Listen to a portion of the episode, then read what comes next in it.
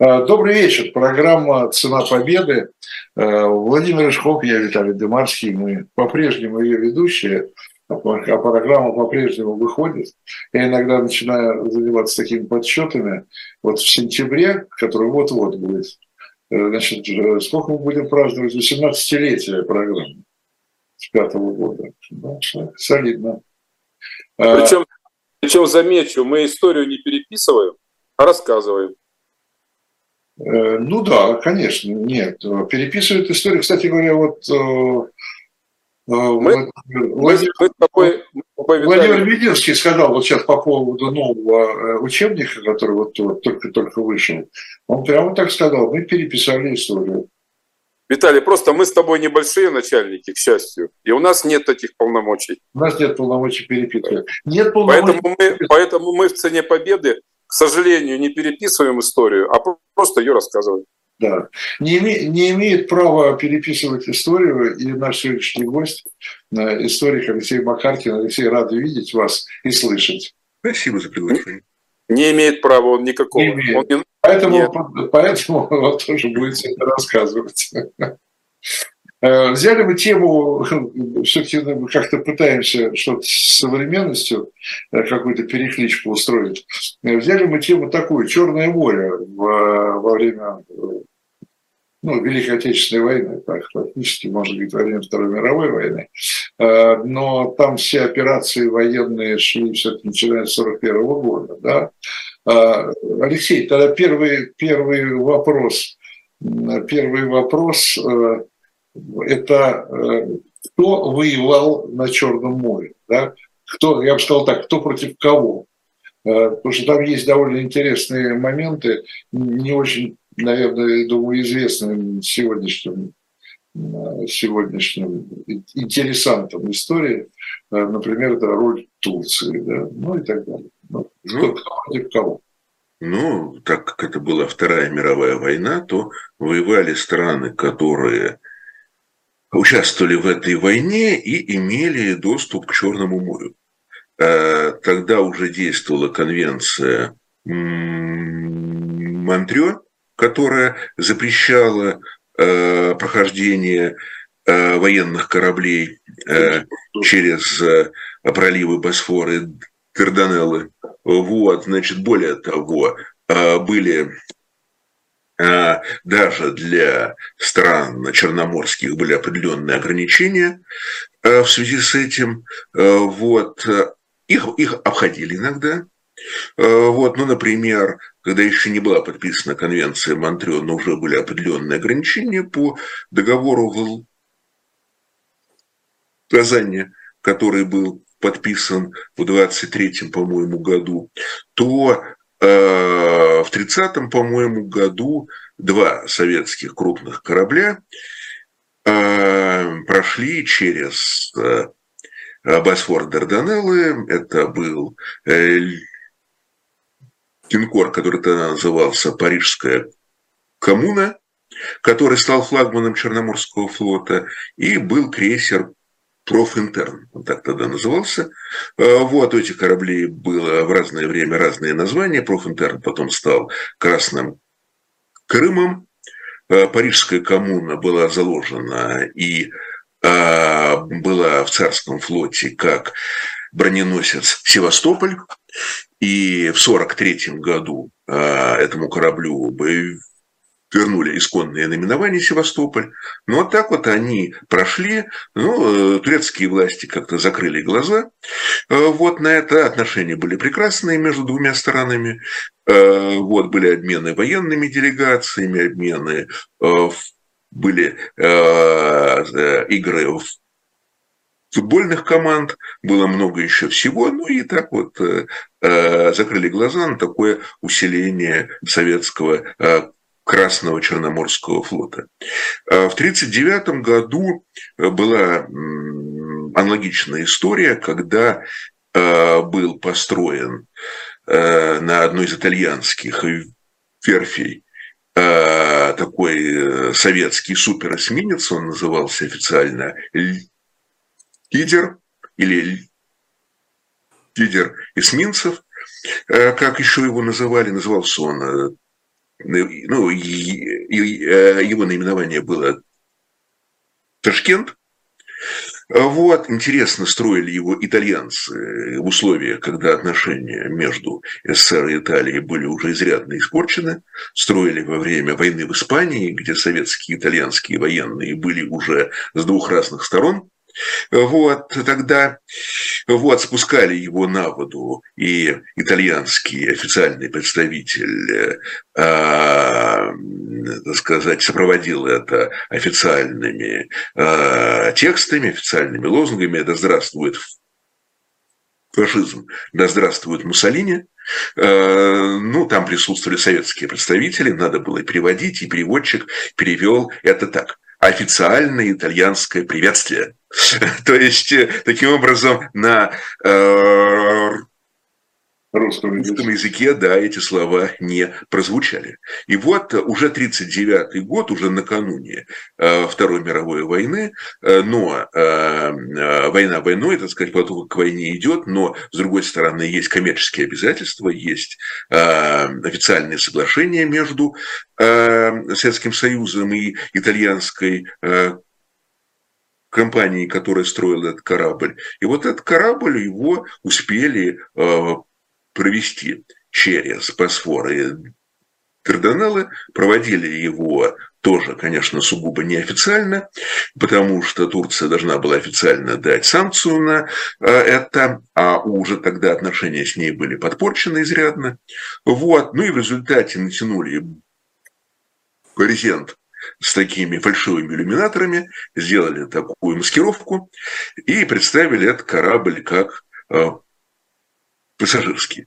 Вот, значит, э, э, ну, э, и в результате, ну, турки, не знаю, узнали они об этом или не знали, на самом деле, понимали они или не понимали, но они тоже сочли за благо закрыть глаза на эту историю, тем более, что портить отношения тоже совсем уж не очень хотелось.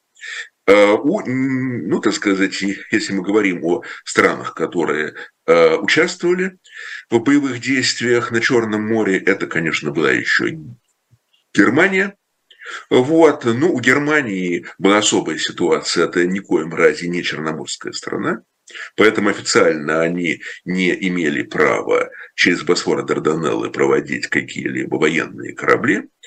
Э, и э, больших кораблей немецких на Черном море не было, ни линкоров, ни эсминцев, э, ни крейсеров.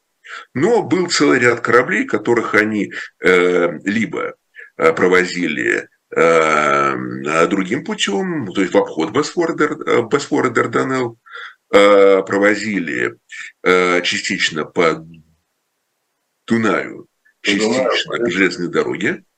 Да, так сказать, там разными способами, но это были небольшие корабли, это были тральщики, это были охотники за подводными лодками, это были собственные подводные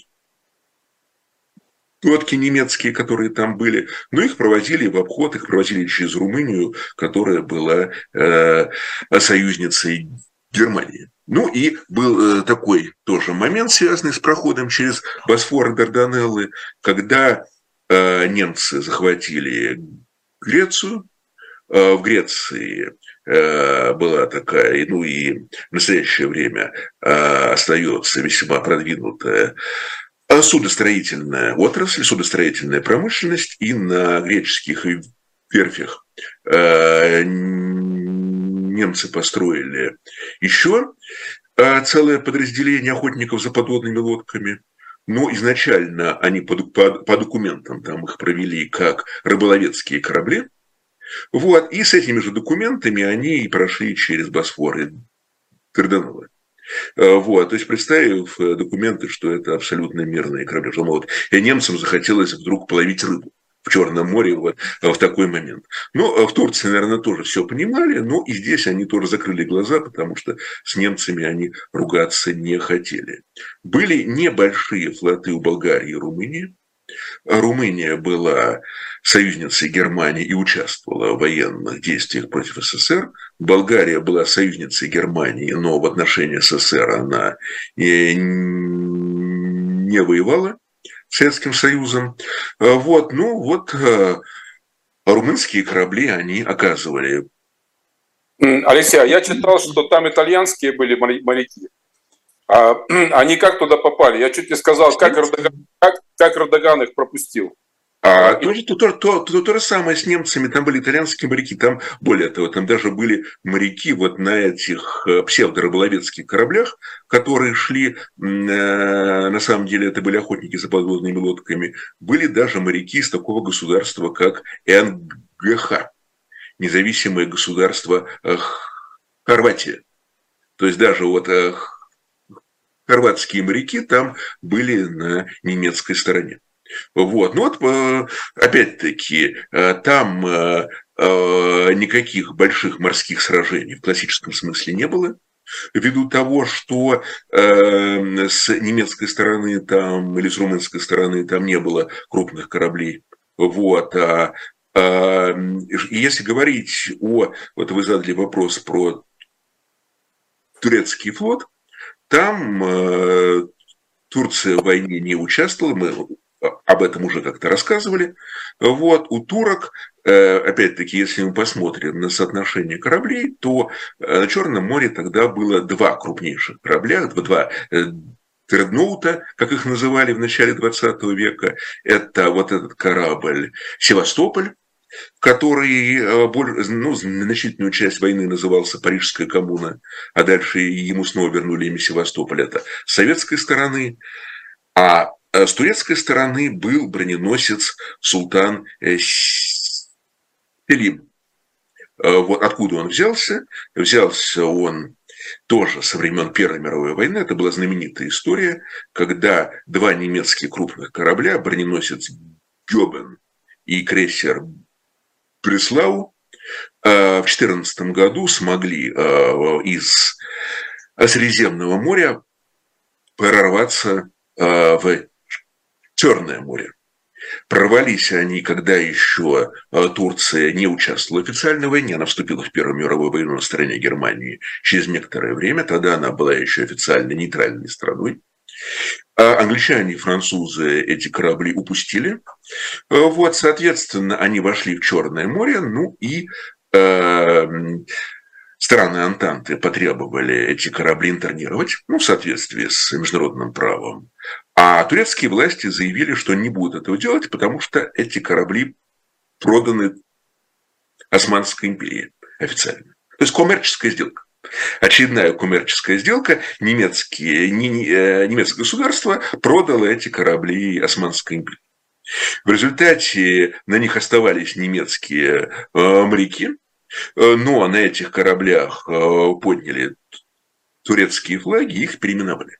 И вот таким образом немецкий броненосец Гёбен в 2014 году стал турецким броненосцем Султан Селим. Ну, пока шла Первая мировая война, то это э, был такой чистый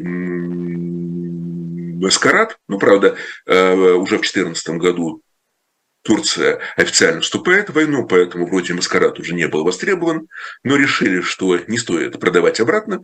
Вот, и в результате немецкие моряки воевали против русского Черноморского флота во время в 14, 15, 16, 17 годах воевали вот под э, турецкими флагами. А потом э, крейсер Бреслау э, утопили, англичане, по-моему, вот уже в конце войны, а Гёбен, то есть переименованный в э, султана Селима, он э, уцелел. Э, по итогам Первой мировой войны его должны были передать Франции. Вот был подписан договор, который предусматривал то, что Османская империя должна была много всего передать и территориально, и вот корабль должна была передать. Но этот договор так и не был ратифицирован, Ататюрк отказался его соблюдать. Вот, и в результате этот корабль остался в уже флоте, уже во флоте республиканской Турции с тем же самым названием Султан Селим, и он э, спокойно пережил э, Вторую мировую войну и был э, пущен на слом уже в послевоенный период. Так что этот корабль, равно как и другие корабли турецкого флота, в войне не участвовали. Алексей, такой вопрос, еще один такой общий, я бы сказал, вопрос, помимо того, кто воевал, за что воевали, в чем было вообще стратегическое значение Черное, Черного моря во время войны, и было ли оно? принципе, да. Там, понятное дело, до этого всем известно, да, все читали еще в учебниках школьных, что Германия стремилась, значит, к Каспийской нефти, там битва за Кавказ была важна. В какой мере тоже, так сказать, флоты и Черное море играли какую-то роль вот для, в битве за Кавказ? ну, они играли роль и в битве за Кавказ, и до этого в битве за Крым, и до этого в битве за Одессу. Речь шла о контроле над северной частью Черного моря, над Черноморским побережьем. Вот, это все было очень значимо, серьезно. Была оборона Одессы, была оборона Севастополя, была оборона Новороссийска. И, э, в общем, так что... Э, и, э, кроме того, были еще, если брать уже вот то, как действовал советский флот, тогда он назывался рабочий-крестьянский Красный флот, вот, то там были так называемые набеговые операции. То есть а а когда а, корабли обстреливали сухопутные сооружения, которые контролировались в то время противоположной стороной. Вот они тоже использовались. Это должно было ослаблять позиции противника, носить ущерб его сооружениям, живой силе и так далее. Вот э, первоначально э, самое, самое Первая такая набеговая операция была осуществлена уже в июне 1941 года. А объектом был, был румынский порт Констанца. Вот, кстати, этот порт был уже известен в нашей э, военно-морской истории, но при довольно экзотичных обстоятельствах. В 1605 году в Констанце был интернирован сбунтовавшийся броненосец Потемкин, который ушел туда, вот, и э, там они сдались румынским властям. Но потом корабль, конечно, вернули обратно, его да, переименовали в святого Пантелеймона. И вот в 1941 году Констанца была э, портом, где базировались немецкие корабли, румынские корабли, где были топливные объекты, склады и так далее. И вот э, был дан приказ уже в июне 1941 года совершить такую операцию. Вот, было туда направлено несколько кораблей. Э, один э, легкий крейсер, э, два вот этих лидера эсминцев, такие большие эсминцы, усиленные эсминцы, суперэсминцы, которые назывались Харьков и Москва. Вот, но операция оказалась не очень удачной, э, и э, вот этот суперэсминец э, Москва в ходе этой операции погиб. То есть это была первая такая крупная потеря советского Черноморского флота в этой войне. Вот, поэтому разные были задачи, но в целом... А вот, а вот мне интересно, мы Э, много раз с Демарским рассказывали про катастрофу 41 года, когда, в принципе, та армия, которая встретила агрессию, была разгромлена или пленена. А Черноморский флот умудрился на протяжении всех четырех лет войны сохранять боеспособность. Это благодаря чему? Вовремя ушли, вовремя увели корабли, вовремя передислоцировались. Как удалось сохранять боеспособность на протяжении всех лет? Тем более, что я бы добавил еще, да, что э, у немцев действительно, у немцев там было, ну, флота практически не было, да, немецкого, а, но, хотя там что-то они перевезли, но немцы там воевали в основном в авиации, да, там, да, там бомбили со страшной силой. Да, были бомбежки, бомбежки привели к серьезным потерям флота, в частности, был потоплен один из трех э, тяжелых крейсеров, который назывался «Червона Украина». Э, вот, это был 41 год, э, Севастополь. На рейде Севастополя это произошло. Кстати, тоже довольно э, такая, может быть, несколько мистическая история, потому что Червона Украина – это изначально был корабль русского императорского флота, который не успели построить до Первой мировой войны, достраивали его уже в советское время, и изначально назывался он адмирал Нахимов. Вот. И получилось так, что вообще, ну, моряки люди довольно суеверные, они обращают на это внимание, и вот крупнейшим советским кораблем, который погиб на Черном море во время Второй мировой войны, был вот этот корабль, который раньше назывался «Адмирал Нахимов». И через много-много-много годов, 86 год, э, уже перестройка, погибает пассажирский корабль «Адмирал Нахимов», тоже на Черном море с огромными жертвами.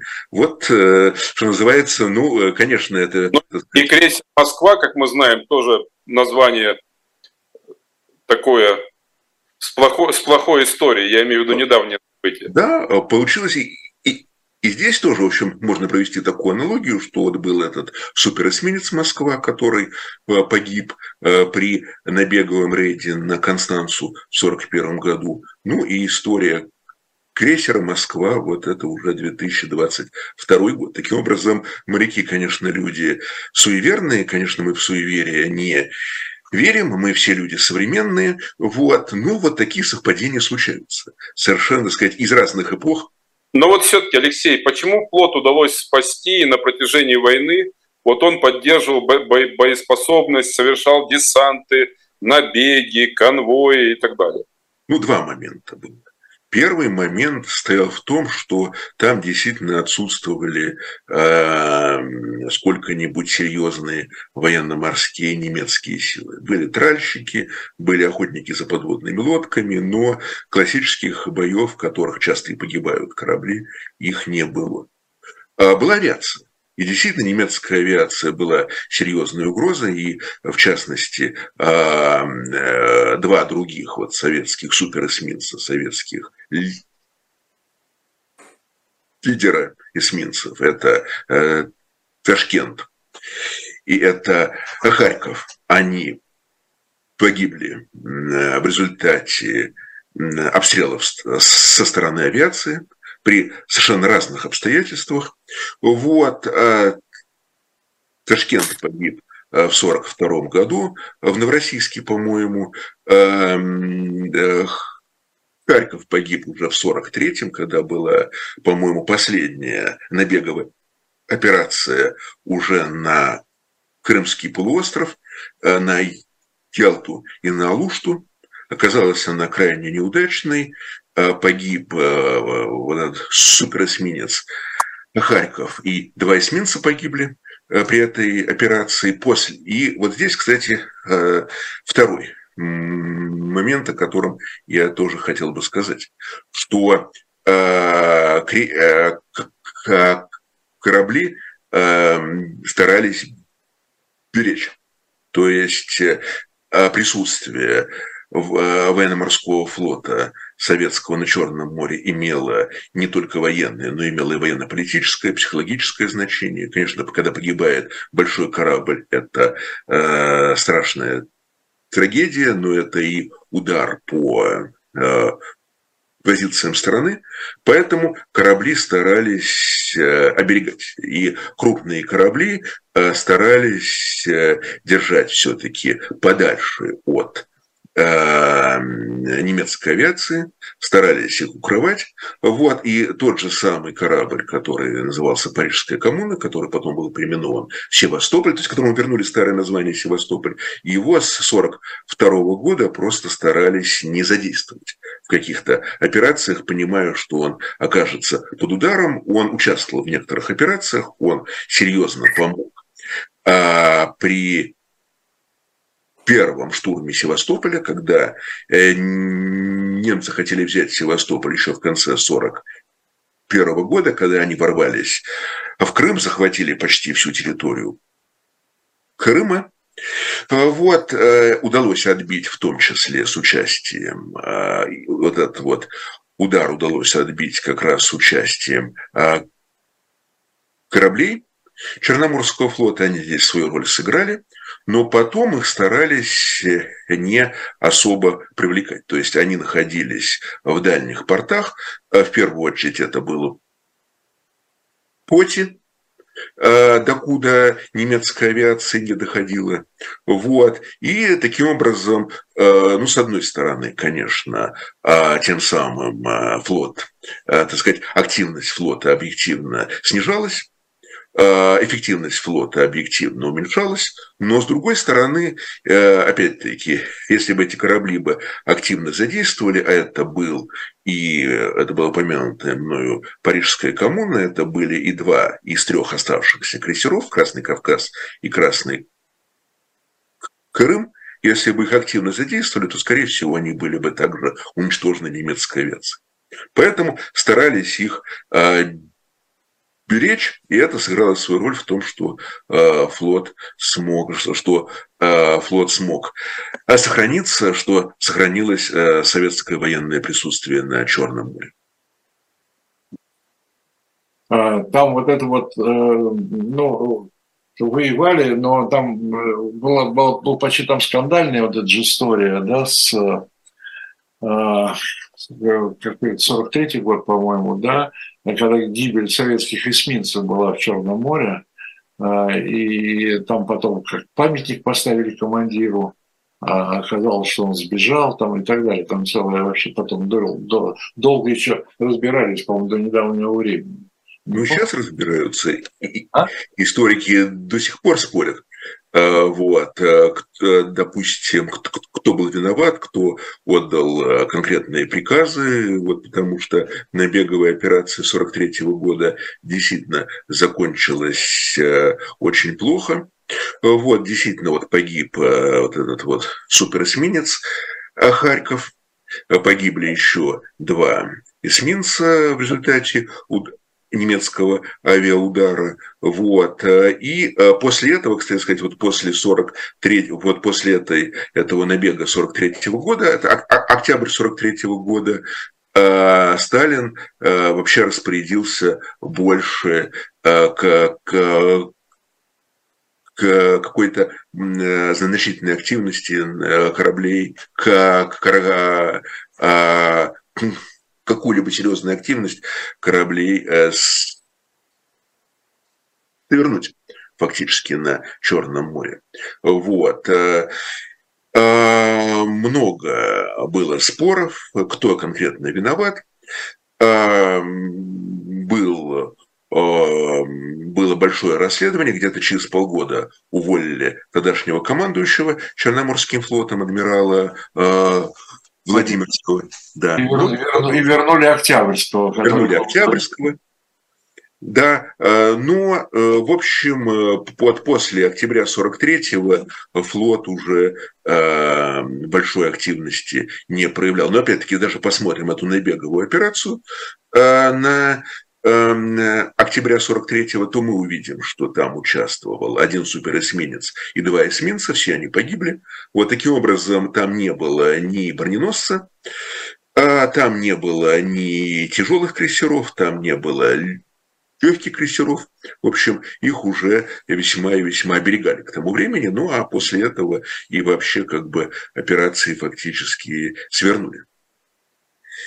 Э, вот, поэтому Здесь как раз была проблема авиаударов, причем э, нельзя сказать, что ничего не делалось. Вот. А, значит, ну, причем здесь э, а какая была изначально проблема? Что, как я уже говорил, э, самые крупные корабли были достаточно старыми, Севастополь, вот он же Парижская коммуна, уже и еще официально входил в состав русского императорского флота а другие корабли э, были спущены на воду в советское время, но э, тяжелые крейсера были заложены еще в царское время, там просто не было предусмотрено достаточно, там просто не, не было предусмотрено э, и э, борьбы с самолетами, не было предусмотрено э, зенитной артиллерии, просто потому что тогда это не было востребовано. Да еще никто не мог думать, что авиация будет играть такую большую роль. Но потом, конечно, усиливали, потом, конечно, модернизировали, но все равно до конца, до конца усилить было сложно. Но вот те корабли, которые участвовали в набеге 43 года, это были уже более современные корабли. То есть э, Э, они были построены э, уже в советское время, э, вот, уже по новым проектам, более современным, учитывавшим и авиационный фактор, вот, и все равно как бы не удалось здесь избежать вот такого удара, вот, и такого результата. Вот. Ну и решили в результате эти операции свернуть, тем более, что если посмотрим опять-таки на то, что было в 1943 году, вот опять-таки вернемся уже к более глобальным вопросам, то в 1943 году угроза для бакинской нефти всякая уже отсутствовала. А Кавказ уже был освобожден, та его часть, которую немцы заняли, а немцы должны были уйти и из э, Российска они оставались Крыму, но э, Крым уже такой большой стратегической роли не играл, то здесь уже какая-то такая вот прямая угроза отсутствует. И поэтому э, была, была возможность здесь как-то э, свернуть такую активность. Вот участие флота уже не носило такого критичного характера. А Крым перестал играть стратегическое, как вы любите, стратегическое значение, а он имел стратегическое значение? Ну, изначально он имел значение. Ну, как-то вот по, по многим свидетельствам э, историческим, э, Крым там теми же немцами использовался в основном как, э, как такая э, восстановительная база. Как база. Как, а, а это и, это и это э, его значение. Это его значение. Это логистика, в том числе для перебросок и войск э, на Кавказское направление, так что значение там было. Ну и плюс, если мы посмотрим на оборону Севастополя до середины 1942 года, то она отвлекала на себя немалую часть немецких войск, которые тогда должны были, которые могли быть задействованы на э, других участках фронта. Вот, кстати, если мы говорим про еще э, задачи флотов и советского, и немецкого, то э, был, был такой еще момент, как эвакуация. То есть это а тоже, опять-таки, важно было три большие эвакуации, две с советской стороны, одна с немецкой стороны, когда в 1941 году была эвакуация из Одессы. Из Одессы эвакуация была проведена совершенно образцово. Э, вот, э, успешно удалось эвакуировать э, армию оттуда, удалось, удалось сделать это практически без потерь. В общем, действительно, это был очень высокий результат. И были эвакуации Севастополя. Была советская эвакуация 1942 года, совершенно драматическая. Э, и была немецкая эвакуация 1944 года, когда советские войска уже вошли в Крым. Эм, да, фронтом там командовал маршал Федор Иванович Толбухин. Э, и э, немцы тоже своих эвакуировали, и тоже завершающая стадия этой эвакуации была весьма драматичной, вот, и не и неудачной, так скажем. Поэтому вот были такие очень разные эвакуации. Ну, понятное дело, что немцы эвакуировали через Румынию, да? Да, а, немцы а ходили. Эвакуации куда начинали? Новороссийск. Новороссийск. А, ну, в Новороссийск и Севастополя в Новороссийск, но там опять-таки, там была э, совершенно кошмарная ситуация начала июля 42 года. Вот что делать, значит, э, а, либо э, здесь советское командование оказалось перед такой дилеммой. Там осталось несколько десятков тысяч человек. И что делать? Э, немцы уже контролируют э, весь воздух. Немецкие самолеты бомбят все, что возможно, все, что приближается, э, эвакуи, так сказать. И вот тут такой вот выбор либо э, рискнуть флотом и подвести таки флот к Севастополю, но с очень высокой вероятностью тогда флот был бы уничтожен, причем вместе, опять-таки, с эвакуируемыми. Вот. И другой вариант, ну, там, э, конечно, э, корабли прорывались. Вот последний корабль, который смог оттуда крупный уйти, это вот этот суперэсминец Ташкент, который был построен итальянцами перед самой войной. На нем увозили раненых. Там был тоже такой интересный момент, что кроме раненых на нем увезли э, куски э, живописи э, панорамы обороны Севастополя, Рубо, которая находилась в Севастополе, которую таким образом смогли эвакуировать в Новороссийск вот из уже осажденного города. Ну, правда, эта панорама оказалась невосстановима в классическом смысле. Вот. Но эти куски, это было примерно две трети э, этой панорамы, они стали образцами для той панорамы, которую потом уже сделали советские художники, максимально подойдя уважительно к этому произведению, э, воспроизвели его практически целиком, там кое-что дописали немного, вот. Э, ну, вот это произошло. Это был э, последний корабль, который смог уйти, вот, из крупных кораблей, который смог уйти из Севастополя, уйти уже под огнем немцев. Он дошел до Новороссийска, э, смогли спасти раненых, смогли вот эту панораму оттуда забрать э, грузчики, и почти сразу же он был уничтожен немецкой авиацией, уже в Новороссийске. Поэтому здесь вот был такой вариант, то есть если направить на эвакуацию, на эвакуационную операцию эти корабли, оставшиеся и линкор, и крейсеры, и эсминцы, то можно было потерять флот целиком с очень высокой вероятностью.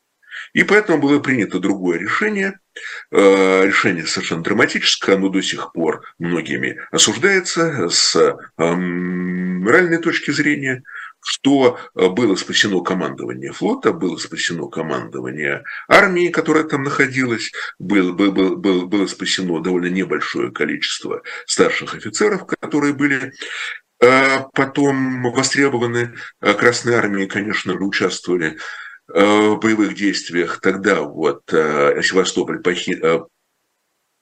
покинул и адмирал Октябрьский. Причем интересно, что штаб флота эвакуировали на самолетах, а штаб армии эвакуировали на подводные лодки. Вот так вот произошло. Вот, э, вот так. Но э, остальные остались. Остальные остались. Там были попытки эвакуации, кого-то оттуда увозили, но это небольшое количество людей, и э, часть этих кораблей немцы перехватывали. Эти, это были небольшие катера, но все равно немцы перехватывали, уничтожали, брали в плен и так далее. Вот это, пожалуй, самая такая драматическая, самая э, страшная часть э, истории Черноморского флота во время Второй мировой войны. Ну и еще была история э, страшная, которую некоторые называют Черноморский Титаник.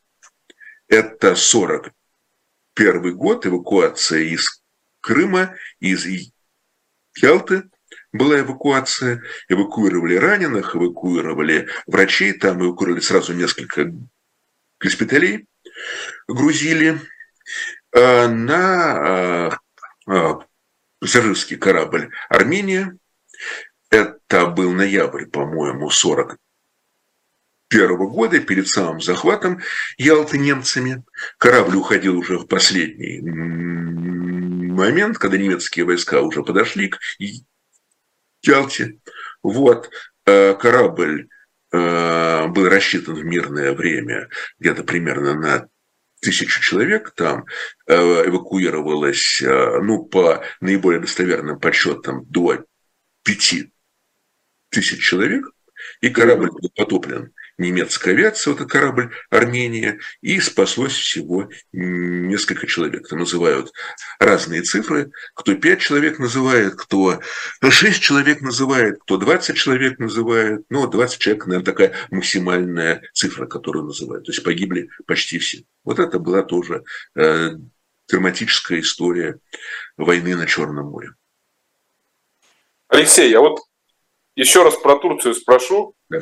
Про, про, про Турцию всегда интересно. Угу.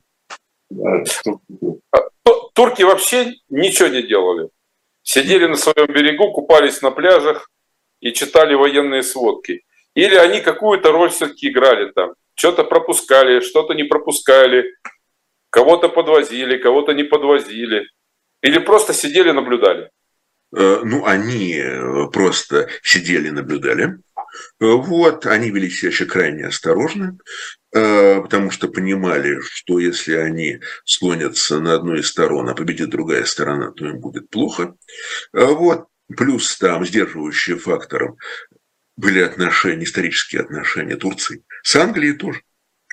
А вот, э, тоже э, турки здесь оглядывались не только на СССР, на Германию, но и на Англию. Англия была, как мы знаем, э, союзницей СССР, она тоже здесь играла сдерживающую роль, которая ограничивала как-то германофильские настроения в Турции. Вот, значит, ну, как я уже говорил, была вот эта авантюрная история с немецкими охотниками за подводными лодками, которые прошли через Босфор и Дарданеллы под видом рыболовецких кораблей. Э, вот. Ну, у них документы были все, э, вот что они рыболовецкие там и все. Ну, турки их пропустили.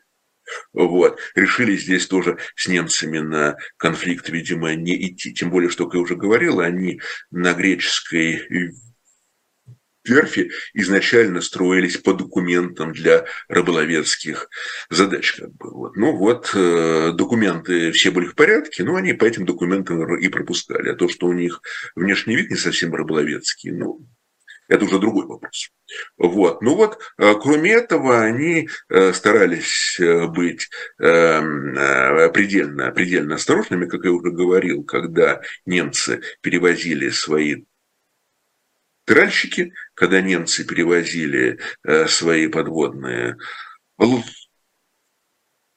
лодки, они их перевозили через Румынию в обход э, Босфора. И Карданал, то есть турками они здесь не хотели э, связываться. Ну и, в общем, здесь такая ключевая роль страны стояла в том, что в соответствии, как мы уже говорили, с конвенцией Монтрео, Турция военное время имела право закрывать Босфора Дарданеллы для любых военных кораблей, ну, что она официально и сделала. Ну, и таким образом Босфор и Дарданеллы были официально закрыты. Ну, и на тот момент, если посмотреть, кому это было более выгодно, то советские корабли, ну, никак не могли прорваться. Откуда там, допустим, если брать э, Балтийский флот, то он был блокирован в Кронштадте если, так сказать, как-то вот посмотреть, откуда могли идти советские корабли. В Средиземном море советские корабли отсутствовали э, на тот момент э, как таковые. А у британских кораблей были совсем другие задачи. Они тогда э, мы с вами уже по этому поводу говорили, конвоировали суда на Мальту, для того, чтобы сохранить э, этот стратегически важный остров за Англией. Э, вот, э, у них были, был целый ряд других задач, они в конце концов защищали Египет, к которому также рвались немецкие, немецкие войска для того, чтобы прорваться к ближневосточной нефти. То есть, с одной стороны, они хотели прорваться к этой нефти через СССР, через Кавказ. Вот, потому что вслед за бакинской нефтью была бы и иракская нефть, так скажем. Вот, для них актуально. С другой стороны, они хотели прорваться через Африку. Вот, и английский флот здесь в том числе играл тоже свою блокирующую роль. Поэтому каких-то амбиций для того, чтобы действовать в Черном море, у английского флота такие амбиции отсутствовали. Вот. У немецкого флота теоретически могли быть такие планы. Вот. Но опять-таки проливы были закрыты. Поэтому вот здесь вот то, что проливы были закрыты в соответствии с конвенцией Монтрео, наверное, все-таки в большей степени было выгодно СССР в этой ситуации. Вот, потому что кроме немецких кораблей ведь были и итальянские корабли. У Италии был тогда весьма и весьма большой флот, и если бы не э, эта конвенция, если бы не этот запрет, то СССР мог бы столкнуться с э, итальянскими кораблями. И таким образом возникла бы ситуация, когда тот же самый лидер Ташкент, который был построен перед войной итальянцами, он мог бы э, э, воевать с кораблями, которые были бы а, против кораблей, которые были бы построены на той же самой верфи, но входили уже в состав королевского итальянского флота. Но этого не произошло, так сказать, и э, в связи с тем, чтобы Босфор Дарданеллы были закрыты. Поэтому вот так. Не зря. Не зря Вячеслав Михайлович Молотов требовал пролива, помните, в 40 году, да? Э, ну, были планы, и после войны требовал, в 45 году, э, вот, э, были планы тоже насчет проливов, вот, но единственное вот прямое отношение, которое Вячеслав Михайлович Молотов имел к Черноморскому флоту, что один из легких крейсеров носил его имя. Вот, там было два советских легкий крейсер, один назывался Молотов, другой назывался Ворошилов. Вот, и крейсер Молотов участвовал в боевых действиях, участвовал в том числе вот в обороне Севастополя. Потом немцы таки смогли его обнаружить и обстрелять. При бомбардировке была очень серьезно повреждена его корма. Ему пришлось уйти в ремонт ремонтировали его довольно длительное время, и где-то уже в конце 43 года он снова, а, снова а, стал активным. В 1944 году, можно сказать, да, так сказать, э, бои все прекратились, и э, Черное море вернулось, так сказать, в свое исходное положение. Ну, уже немножко в другом формате, потому что э, ну, там какой был момент? Была еще Дунайская морская флотилия, про которую мы не говорили. Вот, а она в 1944 году была задействована уже в Дунайских операциях до Австрии. Вот, но это было, но это к Черному морю уже имело весьма опосредованное отношение, вот, потому что это были уже э, личные э, операции. Э, вот. Ну и а второе отличие стояло в том, что Румыния и Болгария перешли в советскую сферу влияния в 1944 году. Обе страны объявили войну Германии. Вот, но, правда, флоты здесь задействованы уже никак не были, это было уже не актуально участвовали в боевых действиях румынские и болгарские сухопутные войска. А, вот, но, но для флотов это было уже не актуально. Ну и в результате изменилось соотношение сил на Черном море. Если до войны э, был Красный флот советский, и с другой стороны были, э, был большой турецкий флот, так сказать, и были маленькие флоты Румынии и Болгарии, но которые находились в сложных отношениях с СССР, так скажем, эм, вот, то э, по итогам Второй мировой войны и последующего образования Варшавского договора позиции СССР на Черном море э, усилились. За счет Румынии, за счет Болгарии, за счет военно-морских э, баз в Румынии и Болгарии в той же самой Констанция, например, Констанция стала военно-морской базой уже Варшавского договора. Вот. Ну и, соответственно, изменилось соотношение сил. Э, но в то же время э, возникло и противостояние, то есть Турция вошла в Североатлантический блок, и таким образом на территории, э, ну, то есть в этой акватории были три стороны Варшавского договора и одна сторона Североатлантического блока. Вот такое уже было противостояние во время Холодной войны. А после войны э, по Черному морю э, ходил знаменитый такой э, теплоход «Россия». Mm. Да, он, это бывший немецкий теплоход Адольф Гитлер. И, кстати говоря, адмирал Нахимов тоже, по-моему, немецкий. Да, да, это тоже немецкий корабль. Тоже немецкий корабль. Как, как, мы, как мы уже выяснили, Виталий, корабли живут долго, гораздо дольше, чем их наименование. Ну да. Но нет, меня интересует просто эти два, два корабля. Они, как они оказались на Черном море? Они были военными или гражданскими? Гражданскими.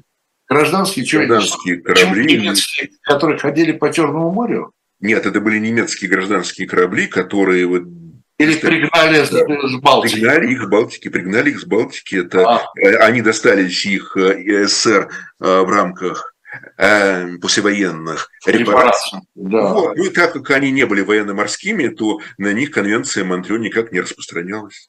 Вот. Да. Ну и у СССР еще, ну если берем еще императорскую Россию, то э, была, была знаменитая верфь в Николаеве, где строились корабли и российские, и советские.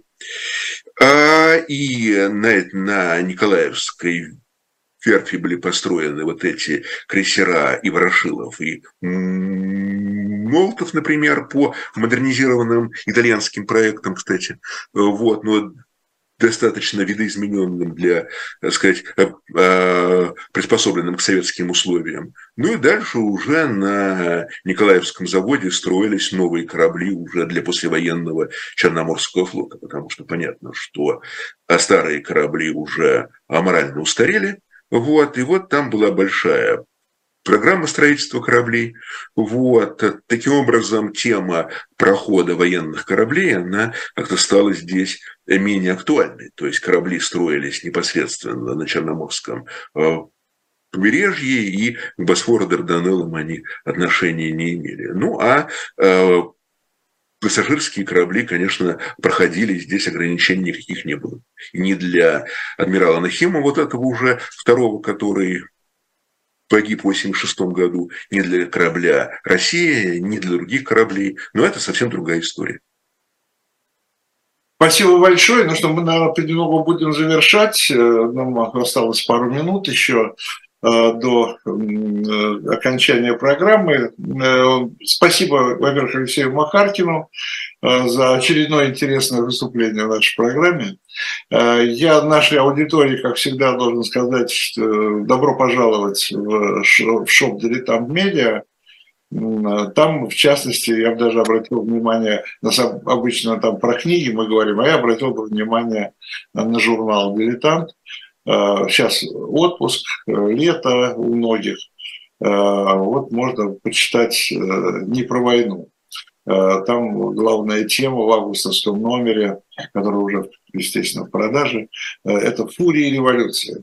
Можно прочитать про женщин, которые значит, в разных революциях, но сыграли свою такую эмоционально-патриотическую роль. Ну, естественно, много про 17-й год, про русских революционеров, но не только про них. Вот, так что милости просим. И заодно вы, конечно, там увидите очень много исторической литературы, и я вот не сомневаюсь, что на какой-то из них вы остановите свой выбор. Цена победы прощается на неделю. Э, Владимир Демарский, ведущий. Еще раз спасибо Алексею Макартину э, за э, интересный рассказ. Будем искать другие темы, которые мы за эти 18 лет выхода программы еще не брали. Вот. Это уже трудно делать, но мы стараемся. Владимир Александрович, думайте размышляйте. Хорошо, спасибо, Алексей. Пока, всем до встречи. Пока, счастливо.